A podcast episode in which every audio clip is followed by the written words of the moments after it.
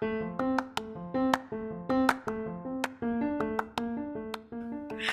to the podcast, guys. If you are new, please listen to more of my podcast. It will help me a lot. Today, we're going to talk about the coronavirus and how you can stay safe.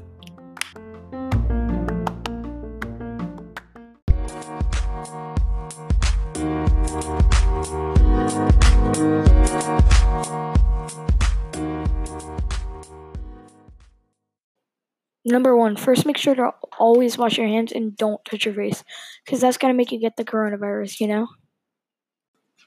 If you hear that the coronavirus is coming to your hometown, make sure you prepare. Go to the closest supermarket.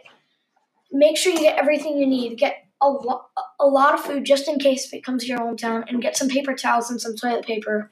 If you wash your hands, it can prevent you from getting sick and preventing the spread and protecting others from getting sick.